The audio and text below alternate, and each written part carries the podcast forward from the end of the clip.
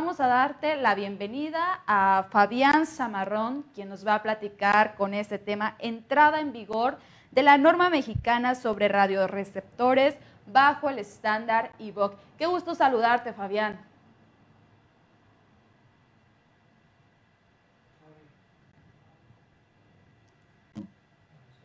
Ahí creo que nos escucha, no te escuchamos, Fabián. Creo que está cerrado tu micrófono. Ok. ¿Ahí me, ahí, me escuchan? Ahí te escuchamos, muy bien.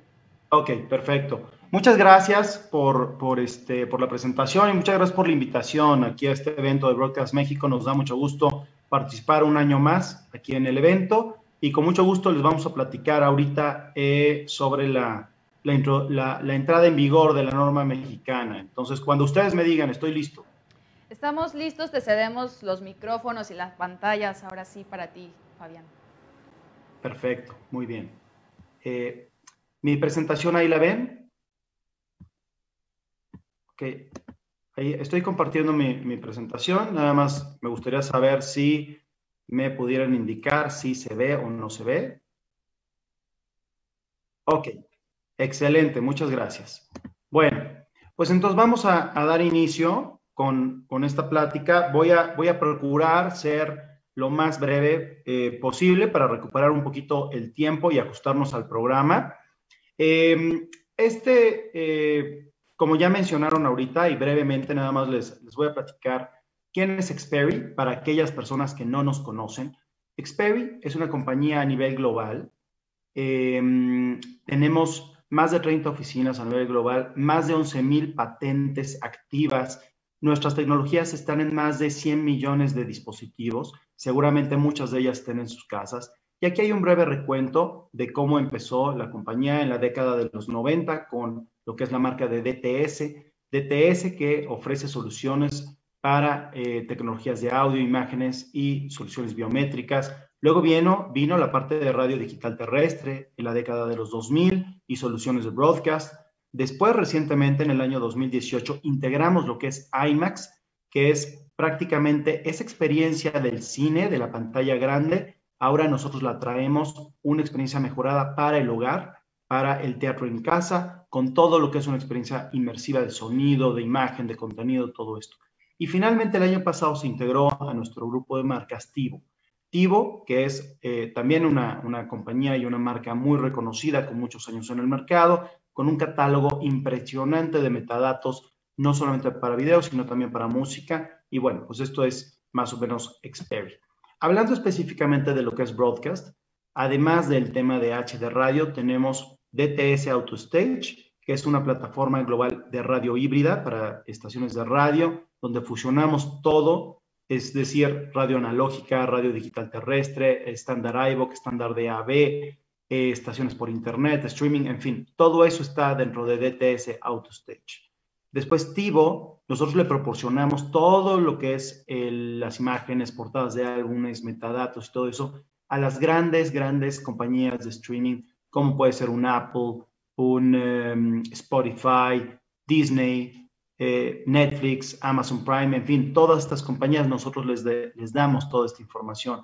Viene el tema de AIM, de lo que son las aplicaciones, desarrollamos aplicaciones para estaciones de radio Mañana el licenciado Jorge Chávez les va a platicar al respecto. Y finalmente soluciones em, del envío de metadatos para, para enriquecer lo que es la experiencia visual en la radio. Pero bueno, sin más preámbulo, vamos a entrar en materia de lo que es la norma mexicana. Nosotros empezamos a trabajar en este proyecto ah, eh, hace poco más de dos años, en abril del 2019, y este grupo fue encabezado eh, por lo que es NICE, eh, lo que es la Cámara de la Industria de la Radio y la Televisión, por supuesto Xperi Corporation, Amitra y colegios de ingenieros. Y todos juntos eh, vimos que efectivamente había una necesidad muy importante, porque si bien es cierto, la radio digital se adoptó en nuestro país hace algunos años, pues no existe o no existía hasta este momento un instrumento normativo para que estuviera enfocado al tema de la recepción. Todo lo que hoy por hoy existía hasta antes de esta norma era enfocado 100% al tema de la transmisión. Pero como ustedes saben, pues obviamente necesitamos cerrar el círculo para tener totalmente cubierto el tema de transmisión y recepción. Entonces, bueno, pues desde ese entonces a la fecha hemos estado trabajando y les voy a platicar un poquito cómo ha sido el proceso.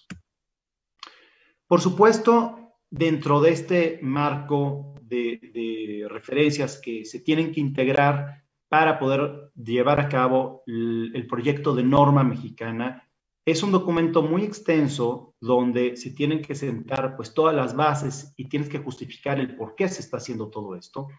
Parte fundamental fue justamente la adopción de la, de la tecnología de radio digital terrestre, lo cual sucedió el 16 de junio de 2011. Estamos cumpliendo 10 años, este junio pasado, 10 años de que se adoptó el estándar de radio digital terrestre y se estableció la política para que todos los radiodifusores realicen de manera voluntaria las transmisiones híbridas para estaciones de radio AM y FM con el estándar IVOC. Entonces, tomando esto como precedente, dijimos, ok, esto es lo que tenemos como precedente en México. Y ahora, a nivel internacional, ¿cuáles han sido recientemente las eh, iniciativas más importantes de vanguardia que han eh, apoyado el tema de la adopción de radio digital terrestre?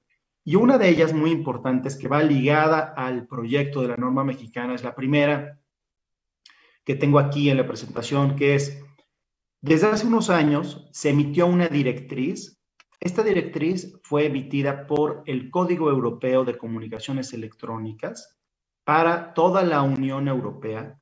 Y en resumen, lo que señala esta directriz es que todos los radioreceptores de autos y de otro tipo de, receptores nuevos deben de tener la capacidad de recibir y reproducir señales de radio digital. No solamente radio analógica, sino también de radio digital. Entonces, esta directriz se emitió y los diferentes países tienen que cumplir con esta directriz. De hecho, se entró en vigor a finales del año pasado en diciembre del 2020 entró en vigor y esto ya tenemos un año donde todos y cada uno de los países se han estado alineando justamente para que, para que los autos nuevos y todos los receptores tengan justamente esto. Entonces, esto nos sirvió mucho a nosotros en México, justamente para poderlo tomar como, eh, como una referencia internacional muy importante para decir, esta es la tendencia a nivel mundial y por qué necesitamos sí tener una norma mexicana al respecto. Y el segundo punto, que es otra eh, iniciativa muy importante, desde hace varios años se eh, realizaron estudios para convertir señales de estaciones AM 100% digitales. Como ustedes saben, hoy por hoy la transmisión es híbrida y esto nos lleva a tener en simultáneo la transmisión analógica y la transmisión digital. Bueno, estos estudios que se hicieron fueron apagando la señal analógica y únicamente enfocándonos al tema de la señal digital. Entonces, esto, después de todos los estudios, se aprobó el año pasado, el 27 de octubre de 2020, y esto también fue una parte muy importante para tomar en cuenta pues todo lo que está sucediendo en torno a la radio digital terrestre para poder obtener lo que es la norma. Y hubo otro antecedente también muy importante, que es la Unión Internacional de Telecomunicaciones, como ustedes saben, hace recomendaciones para muchas, para muchas cosas. Y una de las recomendaciones que, realizó la UIT fue justamente enfocada al tema de radio digital terrestre. Entonces, hay un documento eh, que, que, con mucho gusto les puedo compartir. La liga es público, el documento, pueden tener acceso ustedes, donde hay nueve puntos muy específicos que habla de las capacidades y características técnicas para explotar lo que es la radio digital terrestre. Aquí enumero justamente los nueve puntos. El primero habla de poder ofrecer una gran calidad de sonido estereofónico mediante dos o más canales. ¿okay? La calidad, por supuesto, tiene que ser superior, como ustedes lo saben, en el caso de HD Radio, ofrece calidad digital. Así que, pues, esto eh, se debe de poder implementar para receptores de vehículos portátiles y fijos. Una mayor eficacia, el punto número dos, en lo que respecta a la utilización del espectro y a la potencia, que la de los sistemas MF analógicos convencionales. Punto tres, una calidad de funcionamiento considerablemente mejorada en condiciones de propagación multitrayecto o de sombra. Cuatro, posibilidad de configurar y reconfigurar el sistema para poder transmitir programas radiofónicos a velocidades binarias más bajas a expensas de la calidad y el número de programas radiofónicos disponibles. Cinco, una solución de compromiso entre el grado de cobertura con una, potencia de emisión determinada, la calidad de servicio y el número de programas radiofónicos de servicios de transmisión de datos. Seis, posibilidad de utilizar en un receptor común todos los medios de distribución de servicio, de programas de servicio de redes terrenales de ondas métricas, decimétricas locales o nacionales nacionales y utilización mixta o híbrida de servicios terrenales. Siete, fabricación perfeccionada, facilidades perfeccionadas para los datos relacionados con los programas, como pueden ser la identificación del servicio, control de derechos de propiedad intelectual, enlace dinámico de programas, etc. 8. Posibilidad de ofrecer servicios de valor, de valor añadido con capacidades de datos diferentes, como pueden ser gráficos, tráfico, datos del sector comercial y otras cosas más. Y nueve, finalmente, fomentar la fabricación a gran escala de receptores y antenas de bajo costo. Que este es para nosotros, obviamente, uno de los puntos más importantes para poder nosotros sostener eh, y argumentar nuestro caso y nuestro proyecto de norma mexicana. ¿Ok? Entonces, si este es el punto más importante, fomentar la, fabricación a gran escala, bueno, pues entonces necesitamos tener una normativa que invite a los fabricantes a poder cumplir con estas características e integrar lo que es la, la radio digital en los radioreceptores. Bien, y además de todos estos antecedentes, hubo un punto muy importante que también menciona la UIT. Y este punto es el derecho de las audiencias necesitamos nosotros cumplir con este derecho básico que tienen las audiencias de recibir todas las señales analógicas y digitales con la mejor calidad y oportunidad. Así es como se menciona, negarles algún avance tecnológico significa un retroceso en la libertad de expresión. Entonces, si hoy por hoy ya tenemos todas estas tecnologías disponibles a nivel mundial, tenemos que hacer lo posible como industria por ponerlas a disposición de la audiencia. Y justamente por eso, contar con un instrumento normativo ayuda a asegurar que todos los radioreceptores puedan tener esta capacidad de recibir las señales analógicas y de radio digital terrestre. ¿De acuerdo? Ahora bien, el pasado 6 de septiembre del año 2021 se publicó en el Diario Oficial de la Federación la declaratoria de vigencia de la norma mexicana. Como les comenté al principio, en abril del 2019 arrancamos esto, fue todo un proceso, metimos el documento, muchísimas reuniones del subcomité, revisión con la Secretaría de Economía, etcétera, etcétera. Bueno, finalmente, el 6 de septiembre se aprobó el nombre de la norma mexicana, es el que viene a continuación, es un nombre bastante largo, el código es este, NMX-I 325-NICE-2021 y el nombre es Telecomunicaciones-Radioreceptores de AM y OFM que utilicen el estándar de tecnología IVOC en banda y en canal, características y métodos de prueba. Esto lo pueden ustedes, lo pueden ustedes buscar en la red directamente en Secretaría de Economía o con ICE y tener acceso al documento completo. ¿Qué es lo que dijo esta, esta entrada, esta declaratoria de vigencia? Fue que justamente se iban a generar con esta norma mexicana las condiciones sociales y económicas para promover el uso y la adopción de la radio digital en el, país, en la población. De esta manera se brindará así un mayor y un mejor servicio a la sociedad y se estará en condiciones de competir con otras tecnologías o plataformas. ¿Cuándo entra en vigor la norma? Bueno, pues fue justamente la declaratoria de vigencia hablaba de 60 días naturales contados a partir del, día natural inmediato siguiente de la publicación del diario oficial. Esto fue el 6 de septiembre, con lo cual la semana pasada, el 6 de noviembre, ya entró de manera oficial esta norma.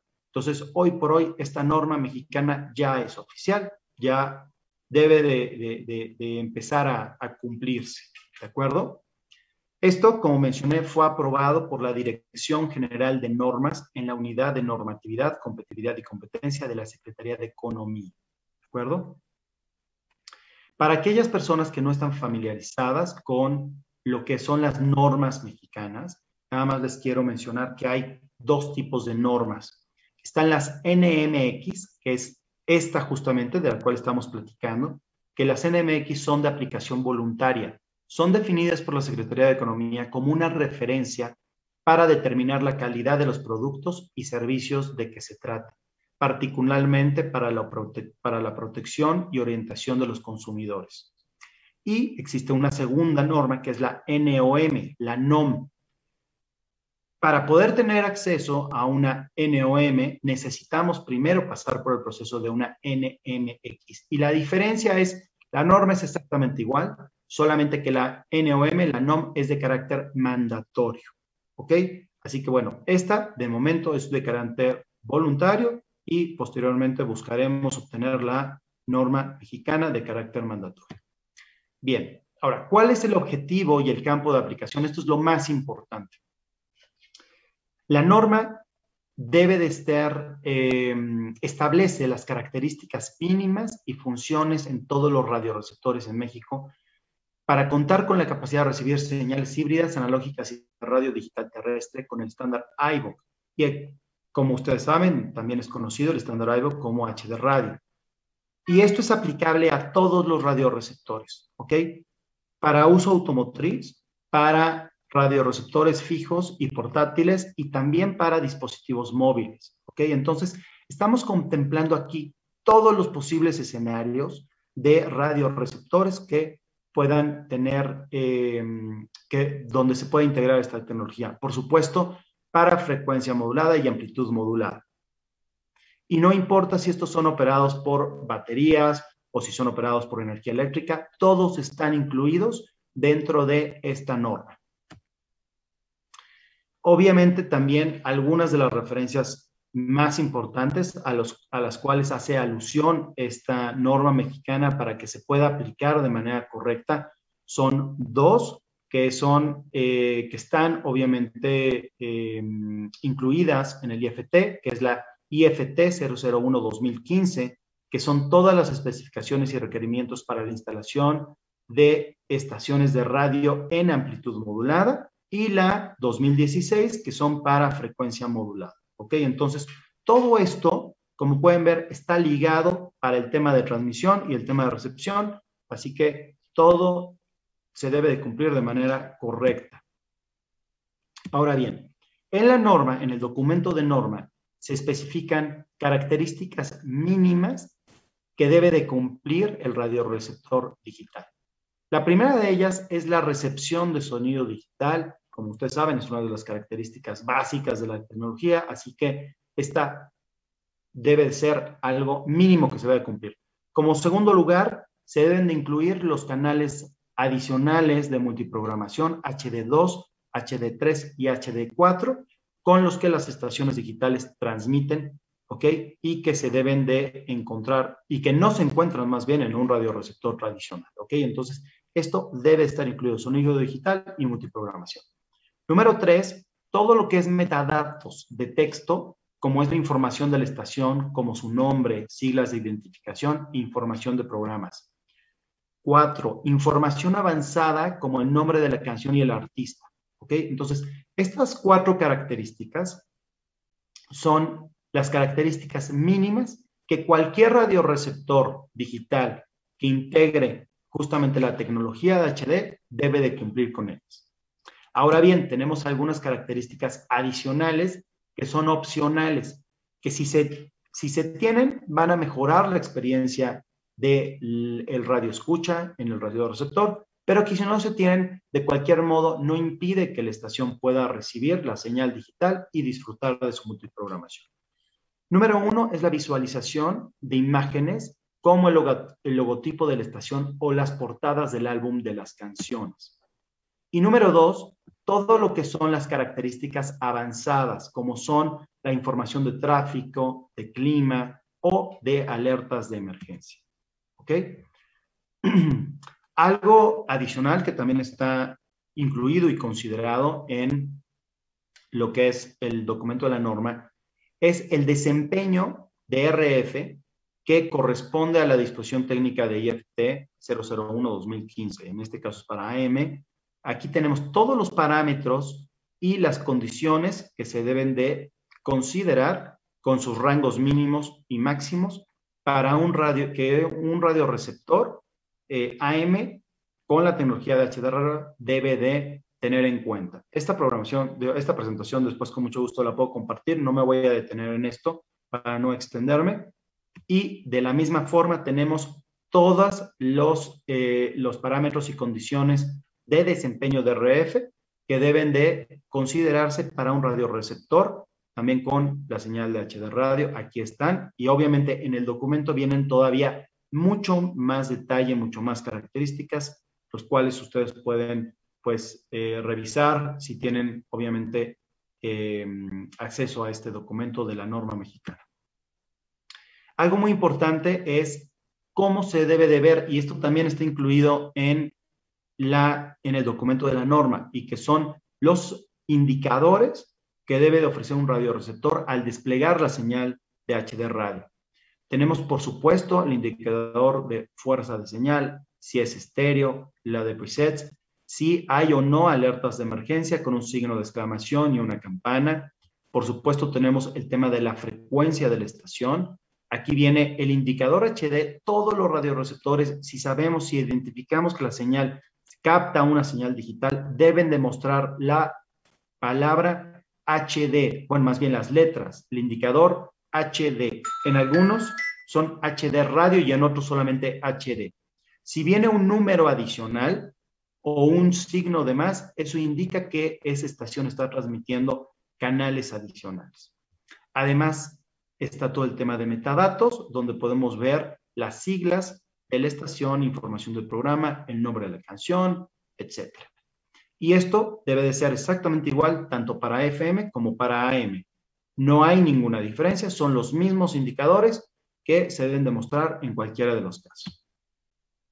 Y obviamente para los radioreceptores que agreguen características opcionales que ya vimos, son los mismos indicadores más el tema de la experiencia del artista, mostrando lo que es la portada del álbum y el logo de la estación. Y también tenemos la información del programa con el nombre de la canción y del artista. ¿Ok? Entonces se hace una experiencia pues mucho más visual. Ahorita vamos a ver algunos ejemplos. ¿Ok? Esto es justamente lo que es los, como un resumen de los datos más importantes de la, eh, del documento de la norma mexicana, la cual, como ya mencioné, entró en vigor la semana pasada, el 6 de noviembre, después de los 60 días transcurridos de la declaratoria de vigencia en el diario oficial. Ahora bien, no partimos de cero. Esto es algo muy importante. Mucha gente puede decir, oye, es que no hay suficientes receptores. Y esto quiero eh, aprovechar unos minutos más para platicarles y mostrarles cuáles son los números que tenemos de radio digital en el mundo y vean cuál es la situación para que vean desde dónde estamos partiendo y todo lo que la NMX nos pueda apoyar va solamente a sumar y agregar más radioreceptores en el mercado. ¿De acuerdo? Esta es la presencia de radio digital en el mundo. Como saben, en Europa, bueno, pues tiene una alta eh, alta penetración, 87% de la población está, está en cobertura de radio digital. En Australia igual, más del 65%. Noruega es la primera estación en tener radio digital 100% digital, que ya apagaron la señal. Y en Norteamérica tenemos más de 4.700 canales. ¿ok? Actualmente, si sumamos todo esto, hay una tendencia de radio digital terrestre donde más de 1.300 millones de personas ya se encuentra en cobertura de radio digital. Y hay países que están marcados aquí en rojo, que ya están en proceso de la adopción de radio digital terrestre. Y como pueden ver, no son países pequeños, son países muy grandes que van a ayudar a generar un mayor número de radios para el consumidor. El sistema de HD radio actualmente llega a más de 400 millones de personas y como mencioné, llega a través de 4.700 canales digitales. Tan solo en los tres países de Norteamérica, si lo dividimos, tenemos en Estados Unidos 4.500 estaciones digitales, en México 213 canales digitales y en Canadá 80. ¿okay?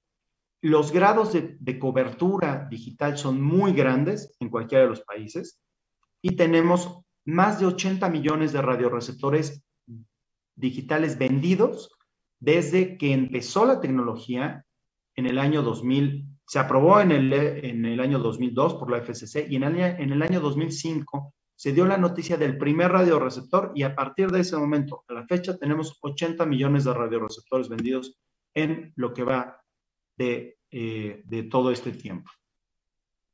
Ahora bien, esto es muy importante. Esta es una labor que Xperia ha hecho desde que empezó, como mencioné, la primera marca que se integró a esto fue, fue BMW. Y desde ese entonces a la fecha, nosotros actualmente tenemos relación con todos los fabricantes que están del lado izquierdo y con todos los Tier 1.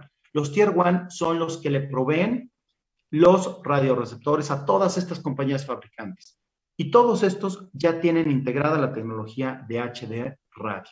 ¿Okay? Así que la verdad es que la, la labor ha sido titánica, pero hemos logrado que en Estados Unidos todas las marcas de, de, todas las marcas de autos que se comercializan, que son más de 41 marcas, todas tienen HD radio integrado y en, en muchas de ellas está como equipamiento estándar, que son las del bloque superior. Solamente en algunas pocas, que son las del bloque inferior, están como equipamiento premium, pero todos los demás lo tienen como equipamiento estándar. Eh, no me voy a detener mucho en el tema de los beneficios porque ya lo conocen y ya estamos sobre, ya casi sobre la hora y quiero este, tratar de, recuperar un poco de tiempo. Pero vamos a ver aquí nada más en cuanto a números de estaciones digitales. Les mencioné que en México hay 213 canales digitales de 133 estaciones que transmiten en HD1 y 80 canales de multiprogramación. ¿okay? Estos son solamente algunos ejemplos de estaciones a lo largo del país que han implementado ya multiprogramación y además también han implementado metadatos, ¿okay? con muy buenas experiencias en muchos casos. Aquí les muestro algunos ejemplos. Esta, por ejemplo, es una estación ubicada en la Ciudad de México en un canal HD2. Es el canal 2 de la frecuencia 107.3 donde transmiten contenido exclusivo deportivo. Es la primera estación de radio digital terrestre por, eh, que transmite contenido deportivo. ¿Ok? Y esto estamos viendo un, un auto Toyota. ¿Ok? Entonces, como pueden ver, aquí vemos la frecuencia, vemos su logotipo y la verdad es que los invito a escucharla, se escucha muy bien. Tenemos otra estación donde vemos aquí el ejemplo de lo que es la experiencia del artista, donde podemos ver de la canción que está sonando cuáles son los, eh, el artista en este caso, cuál es la imagen. Después tenemos otro ejemplo de una estación que transmite el, el, el PSD, que es justamente el servicio de datos del programa, donde podemos ver, en este caso es la radio de la República con Chumel Torres y vemos su imagen. ¿ok? Entonces yo puedo estarle mandando a mi radio escucha toda esta información. En este caso, también de Radio Fórmula, desde el año pasado, con todo el tema de la pandemia, iniciaron una campaña COVID para que justamente la gente tenga precaución, se lave las manos, tome su sana distancia, etcétera, etcétera. Y esta campaña está constantemente enviándose a través de, los, eh, de, de, la frecuencia de HD radio y se envía a todos los radioreceptores que tienen esta tecnología.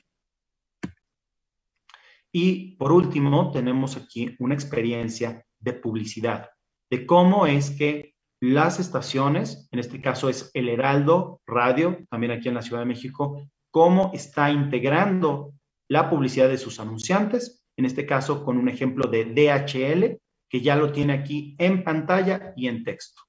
¿Ok? Entonces, esto hoy por hoy ya sucede. ¿Ok? Entonces, ya tenemos muchos radioreceptores. Aquí tenemos uh, lo que son las marcas de autos en México que ya tienen integrada la tecnología.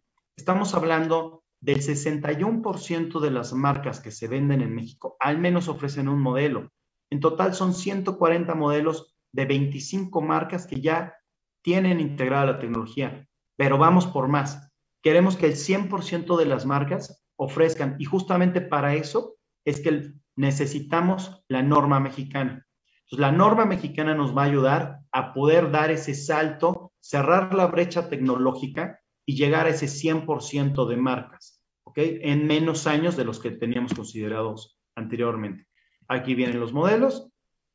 Y algo muy importante, recientemente, tan solo hace unos meses, sumamos a nuestra, a nuestra plataforma no solamente autos, sumamos dos cosas muy importantes. Lo que son tractocamiones, tenemos aquí la primera marca de tractocamiones Mercedes-Benz Freightliner, que ya integró la tecnología y a principios del 2022 va a empezar a circular estos camiones ya con tecnología HD radio y también la primera marca de motocicletas. BMW, una vez más, es la primera marca que se sube a esto, así como fue la primera marca de autos, ahora es la primera marca de motocicletas integrando HD radio. Em, aquí, bueno, tenía un video que se lo voy a, lo voy a omitir por cuestiones de tiempo. Y algo que es muy importante también son todos los radioreceptores fijos y portátiles que están en el mercado.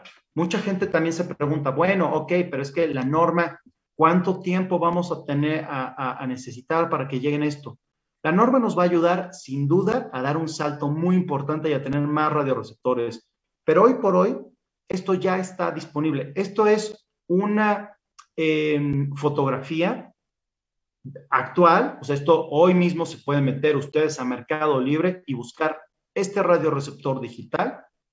Es el modelo Spark P360 que tiene un costo de 699 pesos. Lo pueden pedir y les llega directamente a su domicilio.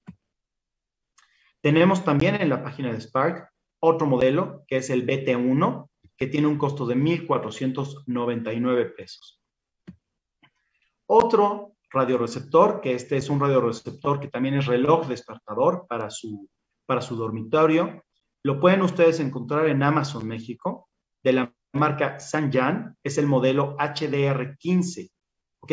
Es radioreceptor AM y FM digital y está en 1.692 pesos. Entonces, como pueden ver los precios, partimos desde los 699 pesos, va, va, vamos subiendo, pero son precios muy accesibles. Hay de todo, para todos tipos de tamaño de cartera, hay una opción. Este otro radioreceptor, el cual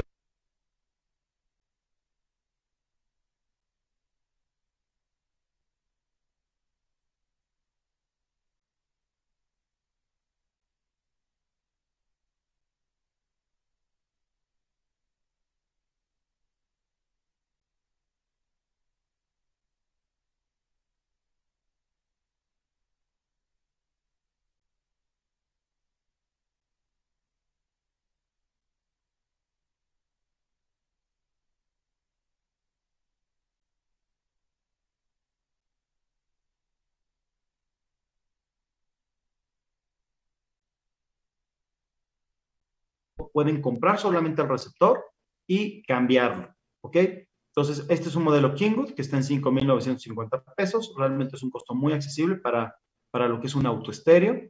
Y tenemos algo un poquito ya más eh, donde se integran otro tipo de características y podemos ver toda la experiencia del artista, las imágenes, la campaña que mostramos social de fórmula o los anunciantes o todo esto, lo podemos ver en un radioreceptor de este tipo con Pioneer, también lo pueden encontrar en Amazon y cuesta 9.999 pesos. ¿okay? Estos son otro tipo de radioreceptores que también pueden encontrar. Como pueden ver, hay un teléfono celular, es un teléfono móvil. Este es un proyecto interesantísimo que, bueno, ya no voy a tener mucho tiempo de platicarles, pero es un proyecto muy interesante que se está llevando a cabo actualmente en la India. En la India, la radio digital terrestre con el estándar iVox ya pasó la primera etapa, ya eh, las pruebas fueron satisfactorias, la etapa 1 está concluida, vamos hacia la etapa 2 y hay un fabricante muy grande que está ligado a All In Media que está ahorita haciendo la producción de este tipo de teléfonos, no solamente de este de botoncitos, sino también teléfonos inteligentes con la tecnología incluida. Y bueno, por supuesto tenemos equipos más sofisticados de sonido que también pueden encontrar en tiendas especializadas de música eh, o en tiendas departamentales. Bien, eh, básicamente esta es la, presentación ajustada ¿no? y recortada a, lo que fue mi, este, proyecto de norma mexicana, ¿no? Este, y sobre todo para ajustarnos nuevamente al programa. Eh, sé que seguramente pueden tener muchas dudas y muchas preguntas al respecto. Eh, mi correo electrónico es fabian.zamarrón.experi.com. Lo repito, fabian.zamarrón.experi.com. Me pueden escribir y estoy a sus órdenes para cualquier duda, para cualquier pregunta. Podemos tener una llamada. Y lo más importante, regresando al tema de la norma, el documento de la norma ya está disponible. Ustedes lo pueden adquirir para poderlo consultar solamente lo tienen que em, solicitar a la Secretaría de Economía o a lo que es su oficina en NICE. Y en NICE, con este código que compartí al principio, ahí viene. Después voy a compartir esta presentación para que pues, puedan tener acceso. Muchísimas gracias y eso es todo por mi parte. Gracias, gracias al ingeniero que nos apoyó con esta con esta ponencia sobre la entrada en vigor de la norma mexicana sobre radioreceptores bajo el estándar IVOC, que bien, ya lo preguntábamos al inicio, ¿no? Que cómo iba la norma, ya después de haber escuchado esta ponencia, yo creo que nos aclara la, duda y, y, también pues hablar de en dónde podemos conseguir estos radios con esta tecnología ya en la radio digital. Y pues aquí ya está claro, totalmente accesible los costos, ¿no, Karen? Así es, y es una nueva forma de transmisión digital y la verdad que padre que, que, podamos encontrar en un solo canal varias estaciones y pues con varios temas de interés porque cada canal tiene un tema en específico, así es que es una muy buena innovación y una nueva forma de adaptación ¿no? A todo esto. Así es, yo creo que necesitaríamos más tiempo para abarcar todas las, las dudas, las preguntas y y pues ahora sí que la, ponencia más extensa sabemos que fue totalmente un resumen de lo mucho que se podría abarcar con este tema que, tiene para mucho definitivamente. Pero estamos muy agradecidas y muy contentos con, con, usted, a Fabián, a Fabián que nos estuvo apoyando. Gracias por habernos acompañado y por estar aquí en Broadcast México 2021. Un placer, un gusto saludarlos y mucho éxito. Gracias, Fabián. Y bueno, pues así concluimos con esta ponencia.